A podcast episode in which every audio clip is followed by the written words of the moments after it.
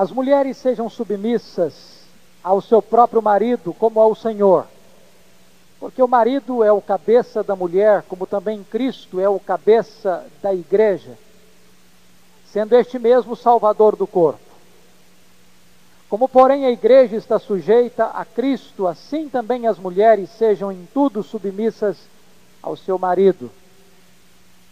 Maridos, amai vossa mulher, como também Cristo amou a igreja e a si mesmo se entregou por ela para que a santificasse, tendo-a purificado por meio da lavagem de água pela palavra, para apresentar a si mesmo igreja gloriosa, sem mácula, nem ruga, nem coisa semelhante, porém santa e sem defeito. Assim também os maridos devem amar a sua mulher como ao próprio corpo. Quem ama a esposa, a si mesmo se ama. Porque ninguém jamais odiou a própria carne, antes a alimenta e dela cuida. Como também Cristo faz com a igreja, porque somos membros do seu corpo. Eis porque deixará o homem a seu pai e a sua mãe e se unirá à sua mulher, tornando-se e se tornarão os dois uma só carne. Grande é este mistério, mas eu me refiro a Cristo e à igreja. Não obstante vós, cada um de per si também ame a própria esposa como a si mesmo, e a esposa respeite ao marido. Eu queria meditar nessa noite sobre o tema como ter o céu em seu lar. Se o amor não acaba, e se agora tem a fé, a esperança e o amor, esses três, mas o maior deste é o amor, porque o amor vai morar no céu. E se o amor é o clima do céu, podemos ter então o céu no nosso lar. Esse texto não soa bem aos ouvidos pós-modernos. Eu compreendo isso. Certa feita estava pregando, aliás, foi meu primeiro sermão de casamento, depois que fui ordenado pastor há 21 anos. E quando eu terminei a cerimônia de casamento, um grupo de moças aproximou-se de mim e diz: Mas esse texto está ultrapassado. Esse negócio de submissão já era. Isso não combina mais com o nosso tempo. Isso há 21 anos. E muitas pessoas, quando escutam sobre submissão, parece que isso soa mal aos ouvidos. Parece que não tem mais nenhuma pertinência histórica para os nossos dias. Alguns acusam Paulo de ser machista, de não valorizar as mulheres, de não dar o devido valor ao elemento feminino. E é extremamente importante, antes de entrar propriamente dito na exposição do texto, compreender o contexto em que Paulo escreve esse texto. Nós jamais poderíamos entender a profundidade, a sublimidade e o aspecto, por que não dizer revolucionário do que Paulo está ensinando, a não ser que entendamos o contexto histórico em que Paulo escreve esse texto. Talvez um dos problemas da civilização antiga mais graves era o pequeno valor que era dado às mulheres. As mulheres, na época antiga, não eram consideradas como pessoas, mas como objetos. Como propriedade do pai quando solteiras e como propriedade do marido depois de casados. Eu queria olhar isso, pelo menos em quatro aspectos. Em primeiro lugar, dentro da cultura judaica, os judeus, infelizmente, tinham um, um, um baixo conceito do valor feminino. Para vocês terem uma ideia, uma das orações prediletas do judeu, que ele fazia toda manhã, o homem judeu, toda manhã fazia essa oração: Deus, eu te dou graças, porque tu não me fizeste nem um pagão ou gentio, nem um escravo, nem uma mulher. As mulheres, no contexto judaico, não tinham direitos legais elas eram propriedade do pai ou do marido. Se você estudar a cultura judaica, vai perceber que quando a igreja cristã nasceu, primeiro século, o divórcio era tragicamente fácil. Pela influência da escola de Hillel, um rabino liberal, que entendia que um homem podia divorciar-se da sua mulher por qualquer motivo mesmo que a mulher tivesse botado muito sal no arroz, se era cultura comer arroz lá, era um motivo suficiente para o homem divorciar-se da sua mulher. É que o direito do divórcio, na cultura judaica, era do homem.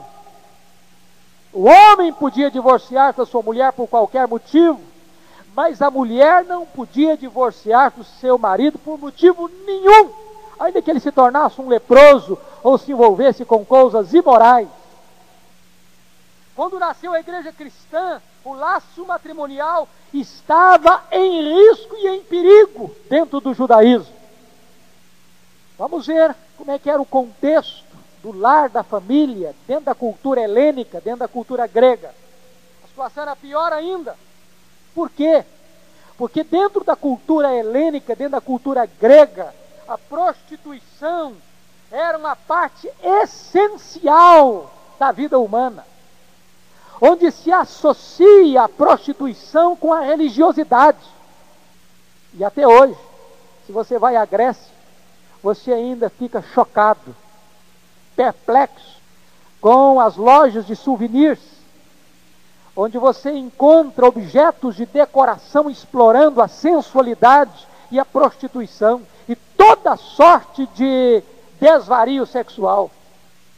Para vocês notarem qual era o contexto em que Paulo escreve esse texto, Demóstenes dizia o seguinte, o maior orador grego, temos, diz ele, abre aspas, temos prostitutas para o prazer, concubinas para o sexo diário e esposas com o propósito de ter filhos legítimos.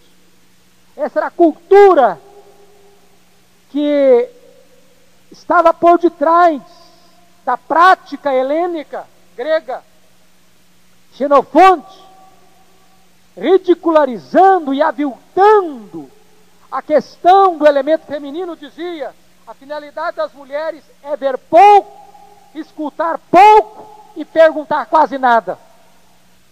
A mulher era desprezada e era desvalorizada.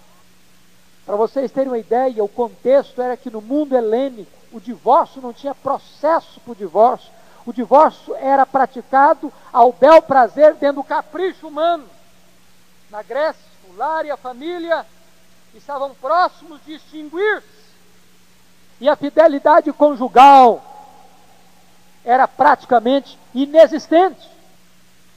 Se você vai para o contexto do mundo romano, a situação era mais grave ainda.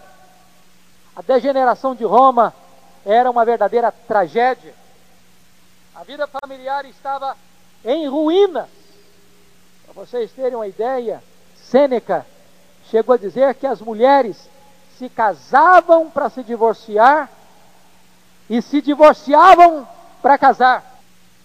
A coisa era tão degenerada no mundo romano que os romanos ordinariamente datavam os anos, eles não datavam os anos com números, mas com os nomes dos seus cônsules. E Sêneca dizia o seguinte: que as mulheres datavam os anos com os nomes de seus maridos. O poeta romano Marcial nos fala de uma mulher que teve dez maridos, e Juvenal fala de uma mulher que teve oito maridos em cinco anos. E Jerônimo chegou a afirmar de uma mulher que vivia com seu vigésimo terceiro marido, enquanto este marido estava vivendo com a sua vigésima terceira esposa. A fidelidade conjugal em Roma estava em total bancarrota. Se você olhar, esse é o pano de fundo que Paulo tem para escrever esta carta para os Efésios. Então, quando você entende esse contexto, você não vai entender Paulo como machista, não. Você não vai ver Paulo querendo aviltar ou humilhar a mulher, absolutamente. Você vai perceber que Paulo está sendo absolutamente revolucionário no seu ensino. Você vai perceber que Paulo está introduzindo alguma coisa que aquela sociedade absolutamente não conhecia. Paulo está dignificando a mulher e Paulo está restaurando a dignidade da família e do casamento. Para meus irmãos, vamos olhar em quarto lugar a cultura pós-moderna. Você precisa admitir comigo que o conceito de família está confuso hoje. Confuso. A nossa sociedade está confusa acerca de qual é o papel do homem e qual é o papel da mulher. Aliás, o nosso novo, o novo Código Civil parece que está um pouco perdido nessa questão, porque no, em nome de resgatar valores e direitos da mulher, parece que houve uma confusão acerca de papéis. A nossa nosso Código Civil parece que legitima aquilo que a Bíblia chama de adultério. Por entender que uma relação marital sem casamento pode ser legítima. Quando aos olhos de Deus, não importa o tempo que ela tenha, é adultério. Se não é consolidada pelo matrimônio legal. Nós estamos vivendo numa época, meus irmãos, em que a infidelidade conjugal, e eu fiquei estupefato com isso, quando o último trabalho que escrevi no seminário em Jackson, as últimas pesquisas do ano de 2001 registravam que nos Estados Unidos, essa estatística era de lá, 75% dos maridos e 63% das mulheres eram infiéis aos seus cônjuges. Nós estamos vivendo a época em que o divórcio está se tornando cada vez mais fácil e mais estimulado. E nesse contexto e cultura pós-moderna, o texto do apóstolo Paulo aos Efésios é da mais alta importância e se reveste da maior urgência e da mais profunda pertinência. Dentro desse pano de fundo, então, é que temos que olhar esse texto. Primeiro ponto, e olhar qual é o papel da esposa. Se você perceber por que é que Paulo está tratando primeiro da mulher e não do marido, é porque eu disse quarta-feira passada, e vocês podem estudar isso, que a dobradiça entre o primeiro texto e o segundo é o versículo 21.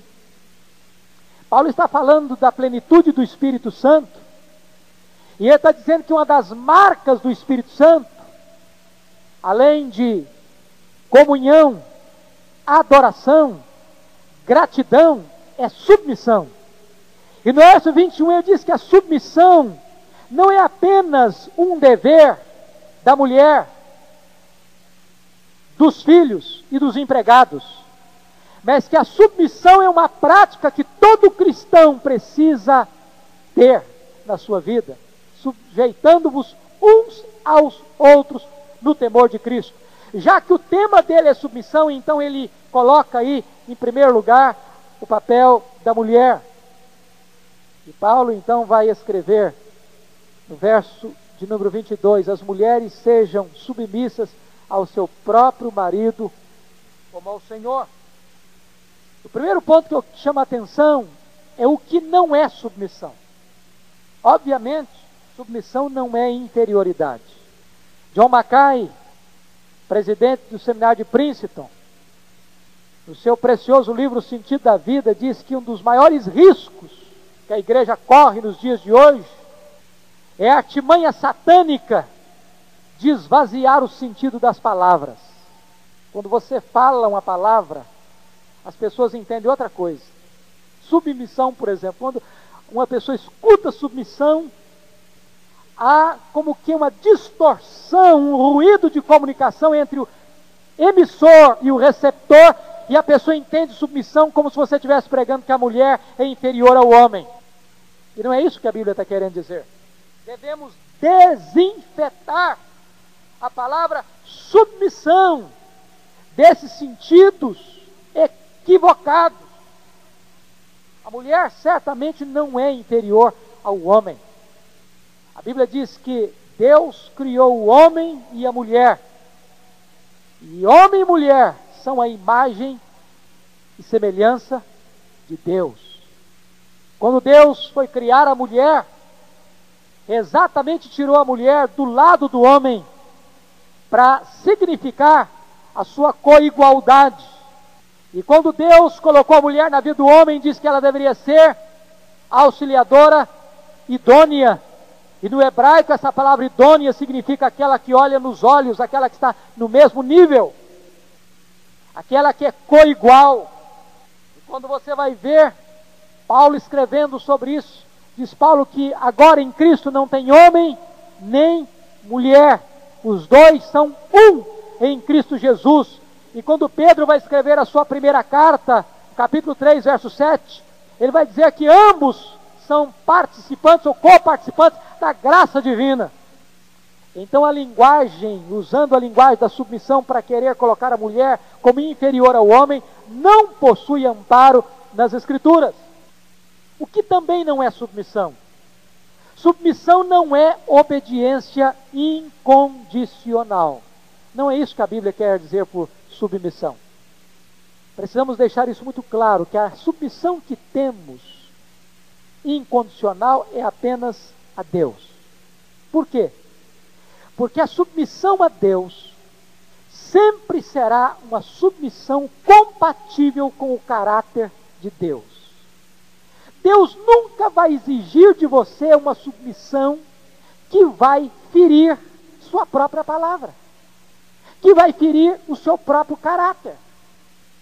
Deus nunca vai exigir de você uma obediência que no ato desta obediência você estará infringindo as suas leis e os seus mandamentos e os seus princípios.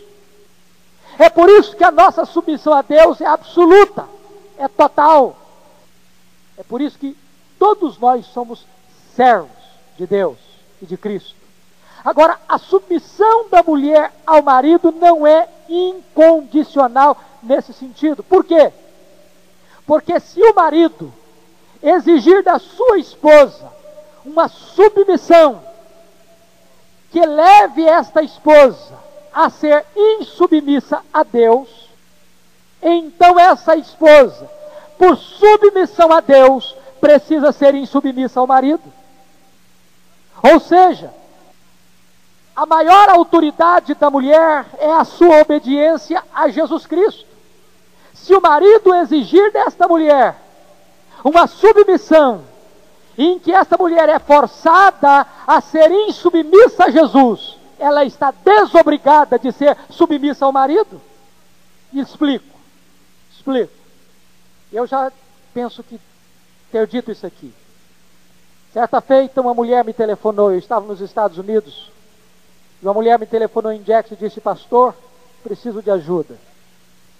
Ela disse: O meu marido está forçando a barra por causa dos seus devaneios e loucuras. Está forçando que eu tenha sexo com um amigo dele, para que ele veja este ato. O que o senhor me diz? Eu disse: a senhora tem a obrigação de desobedecer o seu marido. A senhora tem o dever. A senhora tem o imperativo absoluto de dizer não ao seu marido, de ser insubmissa a ele naquilo que ele exige da senhora. Porque se a senhora obedecer ao seu marido nesse capricho, a senhora está desonrando ao seu Deus, a quem a senhora deve obediência total e absoluta. Louvado seja Deus. Esta mulher me procurou mais tarde para dizer que, em face da sua postura firme, seu marido mudou a sua posição em relação a ela. Precisamos, como os apóstolos disseram para o sinédrio, antes importa obedecer a Deus que aos homens. Agora, o que é então submissão? Os melhores exegetas entendem da seguinte maneira esse verso. Você pode consultá-los quando diz assim: As mulheres sejam submissas ao seu próprio marido como ao Senhor, não está querendo dizer que a mulher é submissa ao marido no mesmo grau que é submissa ao Senhor. Dr. Mark Lloyd Jones, Dr. John Stott e tantos outros exegetas, é, ao penetrar um pouco mais fundo na questão dos originais, entendem da seguinte maneira: que a mulher deve ser submissa ao marido porque é submissa ao Senhor. Ou seja, a submissão ao marido é resultado da submissão da esposa ao Senhor Jesus. Porque a esposa é submissa ao Senhor Jesus, e porque Jesus recomenda e ordena a mulher que ela seja submissa ao marido, por causa dessa obediência que ela tem ao Senhor Jesus, ela se submete ao seu marido. A submissão da esposa ao marido, portanto, é uma expressão da sua submissão a Jesus Cristo. E de que forma tem que ser esta obediência, ou esta submissão? De uma maneira espontânea, de uma maneira livre, de uma maneira alegre.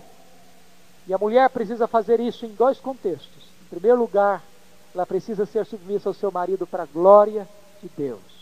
Porque tudo que ela faz, ela o faz para a glória de Deus. Em segundo lugar, é muito importante entender isso lá em Tito, capítulo 2, versos 3 a 5, que ela deve submeter-se ao marido para ornar a doutrina de Deus. Paulo diz que quando a mulher é insubmissa ao seu marido, a doutrina de Deus é blasfemada. A palavra de Deus é blasfemada. A palavra de Deus é ultrajada. Portanto, não é simplesmente uma questão de relação marido e mulher. Está aí implicado a palavra de Deus. Isso é tão importante entender. Porque a mulher é obediente a Deus. Porque ela tem um compromisso com a palavra de Deus. Porque ela quer que a doutrina, que a verdade de Deus seja adornada. Então ela se submete ao marido, como a igreja se submete a Cristo. O que é submissão? Em segundo lugar, irmãos, a submissão é um ato de liberdade da mulher. Quando Deus nos deu leis, as leis não têm a finalidade de nos escravizar, mas de nos libertar. Não é verdade? Quem é que é preso? Aquele que pratica a lei? Aquele que quebra e viola a lei. Quando é que você é um cidadão livre? Que vem e vai, que tem direito de ir e vir. É quando você obedece à lei. No momento em que você quebra a lei, que você se torna transgressor da lei, então você se torna escravo, cativo. A liberdade da mulher está na sua submissão. A mulher é tanto mais livre como quando ela é submissa ao seu marido, como a igreja o é a Cristo. Este é um princípio de Deus.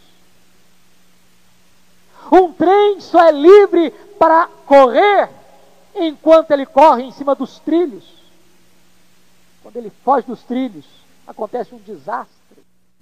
Qual é a glória da igreja? É ser submissa a Jesus. Quem de nós, em sã consciência, poderia dizer que a igreja é aviltada, é humilhada e é ultrajada e é diminuída pelo fato de ser submissa a Cristo? Pelo contrário. Quanto mais submissa a Cristo a igreja é, mais gloriosa ela se torna, mais bela ela se torna, mais sublime ela se torna. Daí, queridos irmãos, a esposa verdadeiramente feliz é a esposa que se submete ao seu marido. É aquela que entende que quando ela se submete ao marido, ela não perde a sua identidade, ela não perde o seu nome, ela não perde a sua reputação e ela não perde o seu poder. Assim como a igreja, quando se submete a Cristo, não perde a sua reputação, nem seu nome, nem seu poder. Finalmente, finalmente, a submissão da esposa não é uma submissão a um tirano, a um déspota, mas diz a Bíblia, a submissão é a um marido que a ama como Cristo ama a igreja, que quando ela se submete ao marido, ela não perde a sua identidade, ela não perde o seu nome, ela não perde a sua reputação e ela não perde o seu poder. Assim como a igreja, quando se submete a Cristo, não perde a sua reputação, nem seu nome, nem seu poder. Finalmente, finalmente, a submissão da esposa não é uma submissão a um tirano, a um déspota. Mas diz a Bíblia, a submissão é a um marido que a ama, como Cristo ama a igreja. O cabeça do corpo, diz o texto, também é o salvador do corpo. Que coisa tremenda isso. Nós não podemos desvincular a figura que Paulo usa de Cristo como cabeça, mas também como salvador do corpo. É por isso que o Dr. Mark Lloyd Jones diz que nós deveríamos procurar a sessão de casamento não na sessão da ética, mas na sessão da expiação. Os maridos precisam entender esta gloriosa verdade. Aquele que se diz o cabeça é também o Salvador. A partir do verso 25 até o verso 33, o apóstolo Paulo agora vai falar do papel do marido. Se a palavra que caracteriza o dever da esposa é submissão, a palavra que caracteriza o dever do marido é amor. Por essa razão, a liderança que o marido exerce nunca pode ser para esmagar ou sufocar a esposa, nem para frustrá-la de ser ela mesma. De jeito nenhum. A liderança do marido não é para anular a esposa, é para dignificá-la e realçá-la, para que ela seja ela mesma na plenitude da sua realização. Para mim, uma das frases mais lindas que consegue sintetizar o que é submissão e amor foi é, lapidada pelo Dr. John Stott, que é um, homem de uma mente profundamente analítica e que é capaz de sintetizar as coisas com pouquíssimas palavras. Preste bem atenção na definição dele entre submissão e amor, a diferença. O que significa ser submisso? Ser submisso significa entregar-se a alguém. O, o que significa amar? Amar é entregar-se por alguém. Submissão é entregar-se a alguém. Amar é entregar-se por alguém. Vejam vocês que submissão e amor são dois aspectos da mesmíssima coisa. Submissão é entregar a, amor é entregar por. E nesse texto, quando Paulo está falando do papel do marido, ele usa cinco verbos. Eu queria chamar a sua atenção para eles. Veja você. Maridos, amai vossas mulheres. Então, o primeiro verbo é amar. E como é que foi o amor de Cristo? Versículo 25. Como é que foi o amor de Cristo pela igreja? Primeiro foi um amor proposital. Proposital. Nós amamos porque Ele nos amou primeiro. Isso é tremendo, porque o amor de Deus difere do nosso neste particular. Quando um rapaz se enamora de uma moça, quando uma moça se enamora de um rapaz, quando os dois é, olham um para o outro, começam a desenvolver um relacionamento de amizade, daqui a pouco essa relação se intensifica e assume um compromisso de namoro, de noivado e de casamento, a este amor é atraído pelas qualidades da pessoa amada. Este amor é provocado pelo outro. A causa do amor está no outro. Deus nos amou. Mas a causa do amor de Deus não está em nós, está nele mesmo. Ele nos amou por amor do seu próprio nome. Ele nos amou porque Ele é amor. Não porque viu em nós algo que o atraísse, que justificasse o seu amor por nós. A Bíblia diz: Deus prova o seu amor para conosco pelo fato de ter Cristo morrido por nós, sendo nós ainda pecadores. Que coisa tremenda. É um amor proposital.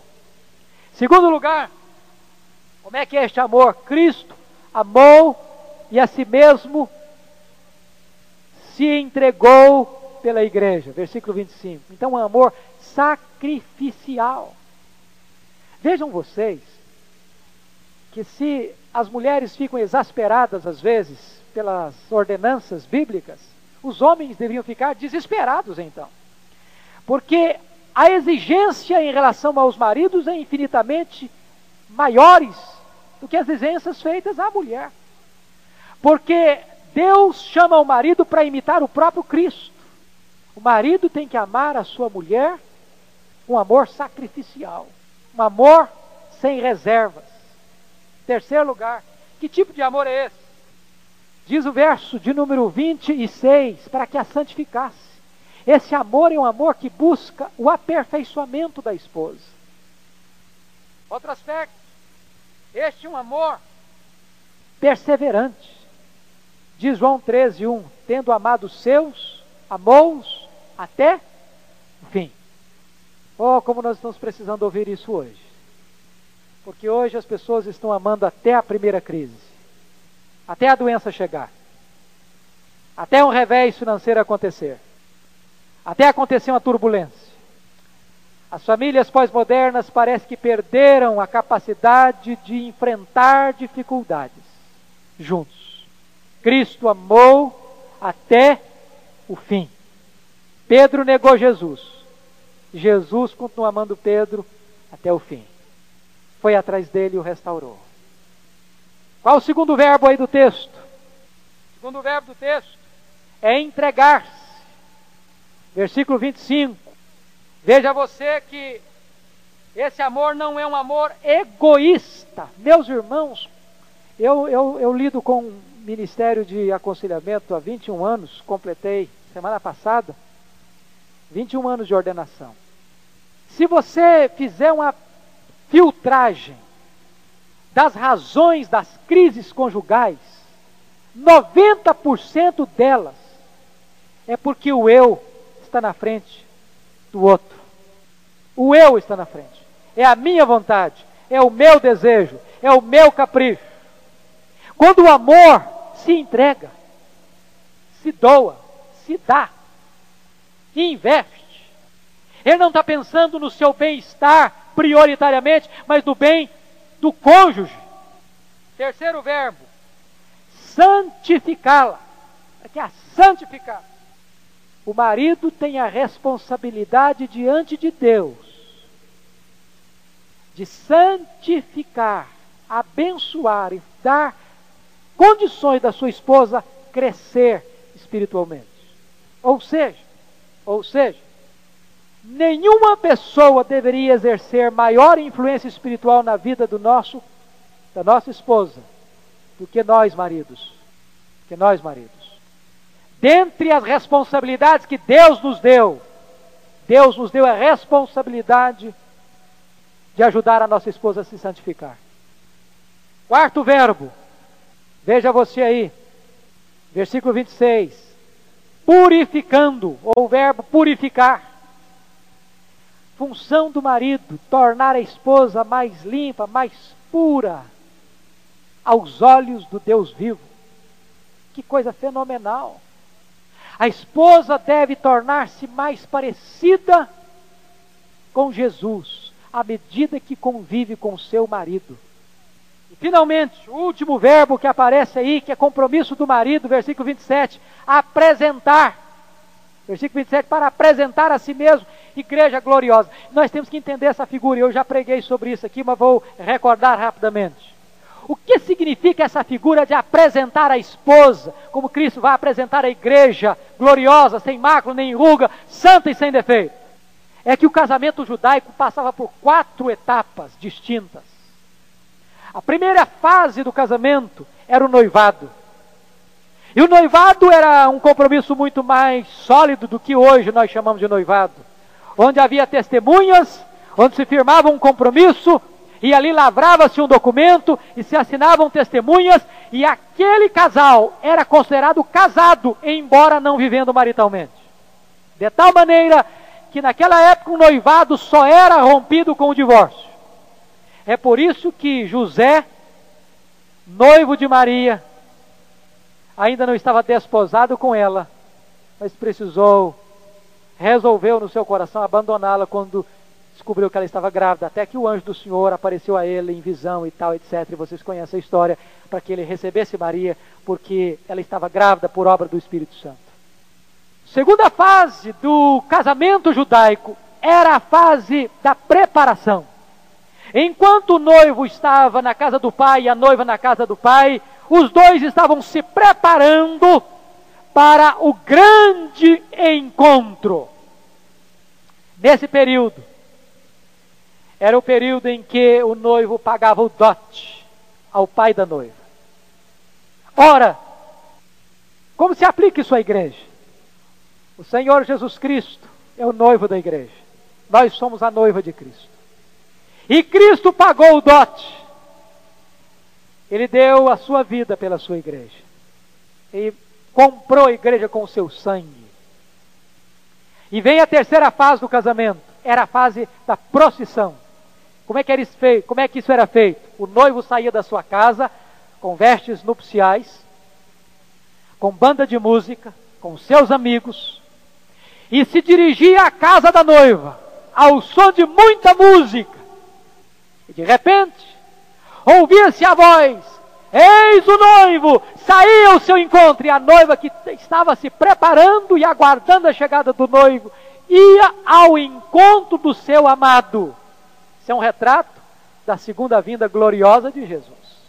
Quando a Bíblia diz que o Senhor Jesus virá em glória com os, os anjos e os santos, ou seja, os remidos que estiverem na glória, olha que coisa fenomenal aqueles irmãos nossos que já nos precederam virão com Cristo em glória nas nuvens com os anjos, ao soar da trombeta de Deus.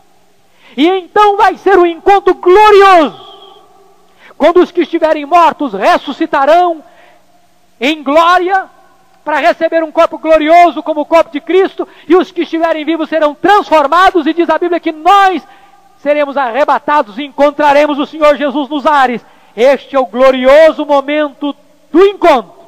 Mas é a quarta fase do casamento. Agora é a fase das bodas. É a fase do banquete. É a fase em que o noivo entra com a noiva por banquete. E é então uma festa. Só que esta festa, com relação à igreja, é uma festa que nunca vai acabar. Louvado seja o Senhor. O céu vai ser uma festa permanente, uma celebração permanente. E é isso que Paulo está dizendo aqui: que o noivo está preparando a igreja para apresentar a ele mesmo como uma igreja gloriosa, sem ruga, nem mácula, nem defeito. Louvado seja o Senhor. E o marido deve trabalhar para abençoar sua mulher, para santificar, santificar sua esposa para que a sua esposa, como parte desta noiva do Cordeiro, possa estar preparada também para este glorioso casamento de Cristo e a sua noiva, que é a igreja. O marido deve cuidar da vida espiritual da esposa. Preste atenção aqui, cada um de nós, homens. Essa palavra é para mim e para você. Estou pregando para mim mesmo hoje. Preciso disso. Deus nos dá o privilégio e a responsabilidade como maridos de velar, de cuidar da vida espiritual da esposa. Este é um papel do homem. Veja você que Deus coloca essa responsabilidade sobre o homem, inclusive sobre os filhos. A responsabilidade última da educação dos filhos é do marido. Essa é uma função do homem como sacerdote do lar. Outra coisa, o marido deve cuidar da vida emocional da esposa, versículos 28 e 29. Veja você, Assim também os maridos devem amar a sua mulher como o próprio corpo. Quem ama a esposa a si mesmo se ama. Porque ninguém jamais odiou a própria carne, antes alimenta e dela cuida, como também Cristo faz com a igreja, não apenas espiritualmente, mas o marido deve cuidar da vida emocional da esposa. O que isso significa? Significa que o marido, ao ferir a sua esposa, fere-se a si mesmo porque a sua esposa é parte dele mesmo, é uma só carne com ele. E o que isso implica praticamente? Em primeiro lugar, significa que o marido não deve abusar da sua mulher. Um homem pode abusar do seu corpo, não pode? Ou comendo demais, ou bebendo demais, ou não tendo hábitos de cuidados pessoais com seu corpo. A pessoa que faz isso é nécia. Porque se ela come demais, bebe demais, não cuida do seu próprio corpo, ela mesma vai sofrer. Assim também, o marido precisa cuidar da sua mulher. De que maneira que um homem pode abusar da sua esposa? Sendo rude com ela, não dando tempo, não dando atenção, não dando carinho, usando palavras grosseiras, gestos grosseiros, se você for perceber, a maior reclamação de, das mulheres é falta de carinho, falta de carinho, falta de atenção na área emocional. Outra coisa, o marido não deve descuidar da esposa. Um homem pode descuidar do seu corpo, não pode? Pode. Pode descuidar do seu corpo e ficar doente por causa do descuido. E o que é que um homem faz quando fica doente? Vamos imaginar que você fique doente. Se você está doente, mas ainda tem força, tem disposição, você vai para o trabalho, ou com febre, ou com dor de cabeça, ou com mal-estar. Mas e se a doença chega ao ponto de prostrar você na cama? O que você faz?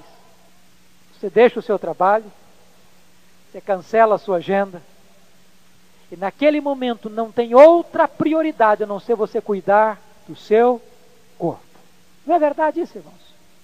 O que nós deveríamos fazer no casamento? A mesma coisa.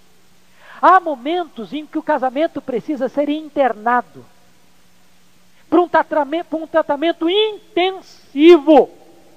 Intensivo. Tem hora que deveríamos parar e cancelar, cancelar qualquer outra coisa. Se uma pessoa está doente e não vai para o médico na hora certa, pode chegar ao médico e dizer: Sinto muito, você veio tarde demais, já passou da hora. Quantos casamentos passam da hora? Porque não deram o tratamento devido na hora necessária. Porque não cuidaram na hora certa. A minha conclusão é de que não são os grandes problemas que destroem o casamento, às vezes são os pequenos problemas que não são tratados na hora certa, na medida certa. Como é que o marido pode descuidar, descuidar da sua esposa? pela televisão. Meus irmãos, é grave isso. Mas é muito constante a reclamação das esposas que vão para a cama sozinhas e o marido fica deitado no sofá da sala. E quando ele chega no leito conjugal, a esposa já está ou irritada ou dormindo. E depois não sabe por que essa esposa vai perdendo o interesse, o encanto o prazer do relacionamento conjugal. Como é que um marido pode descuidar da, da, da esposa? Através da internet.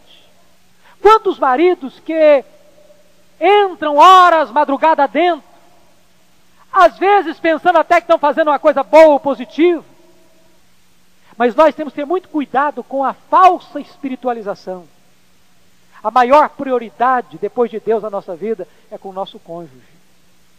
E é preciso ter esta sensibilidade para dar atenção à mulher e não descuidar-se dela. Cuidado com interminas reuniões. É preciso perceber, como Paulo, como Pedro diz, o homem precisa ser sensível à sua esposa como vaso mais frágil.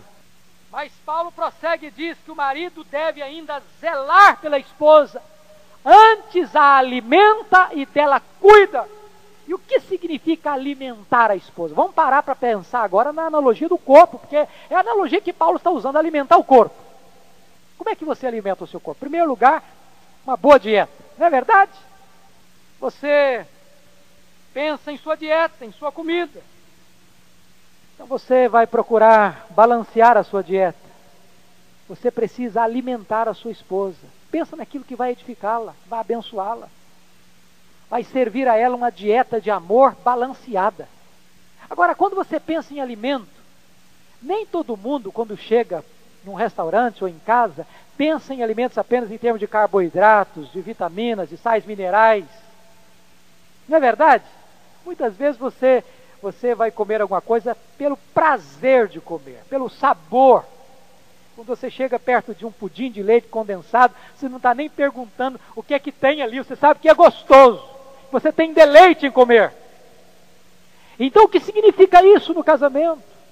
Você alimenta no sentido de que você precisa encontrar formas e meios e descobrir mecanismos daquilo que satisfaz, dá prazer à sua mulher. O que, que ela gosta? E é muito importante que cada um conheça o seu cônjuge, porque às vezes o que uma gosta não é o que a outra gosta, não existe uma massificação. Terceira coisa, se você quer cuidar do seu corpo, alimentar o seu corpo, você precisa cuidar do exercício. Não é verdade? O exercício do diálogo. Meus irmãos, eu fico impressionado, não é? No tempo da comunicação, como falta diálogo hoje. Eu fiquei, certa feita, boquiaberto quando eu conversava com uma senhora, já vovó. Ela me disse, pastor, se não fosse trágico, era cômico. Eu sou casada há 53 anos e eu durmo com o inimigo há 53 anos. Você já imaginou uma cena dessa? De uma mulher casada há 53 anos e 53 anos de casamento péssimo Onde ela dizia, eu durmo com o meu inimigo. Não tem diálogo, não tem entrosamento, não tem harmonia. Acostumou. É preciso desenvolver o diálogo, a maneira, aprender a ouvir, aprender a falar na hora certa.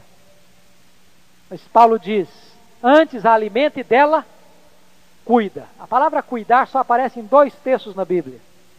Aqui, em Efésios 5, versículo 29, e em 1 Tessalonicenses 2,7, a palavra paralela é acariciar. Ou seja, o marido precisa acariciar a esposa. Tem marido que já desaprendeu esse negócio. Tem marido que tem constrangimento em pegar na mão da esposa.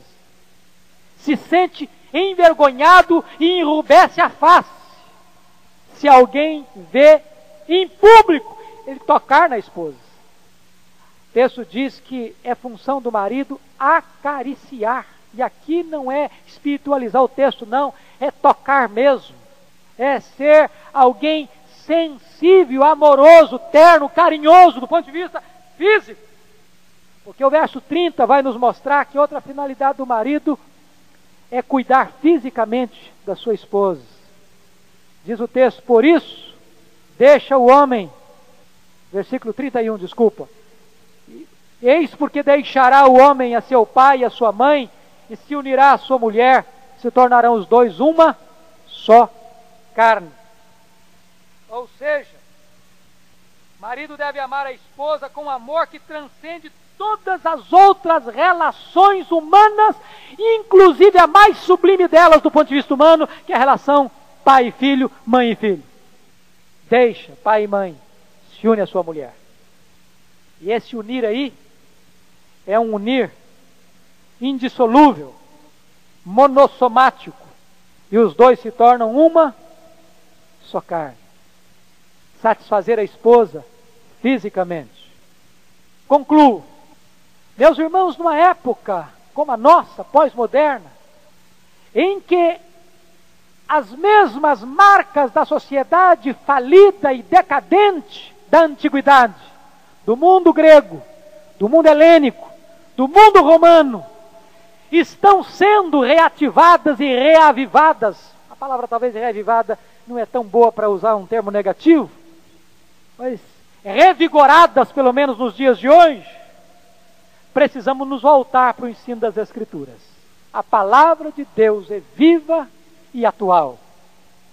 E a palavra de Deus, e não os valores, laços, frouxos, relativos da sociedade moderna, é que devem reger a nossa vida familiar. É a palavra de Deus. Eu espero, queridos, que cada um de nós aqui, à luz desse texto, casados e solteiros, viúvos e viúvas, homens e mulheres, possam pensar seriamente na recomendação que o apóstolo Paulo nos traz. O dever da esposa, o último versículo nos diz, é respeitar o seu marido. O dever do marido é merecer o respeito da esposa. Que Deus nos ajude a olhar para esse texto e pautar a nossa vida familiar nele. Que seja assim para a glória de Deus. Amém.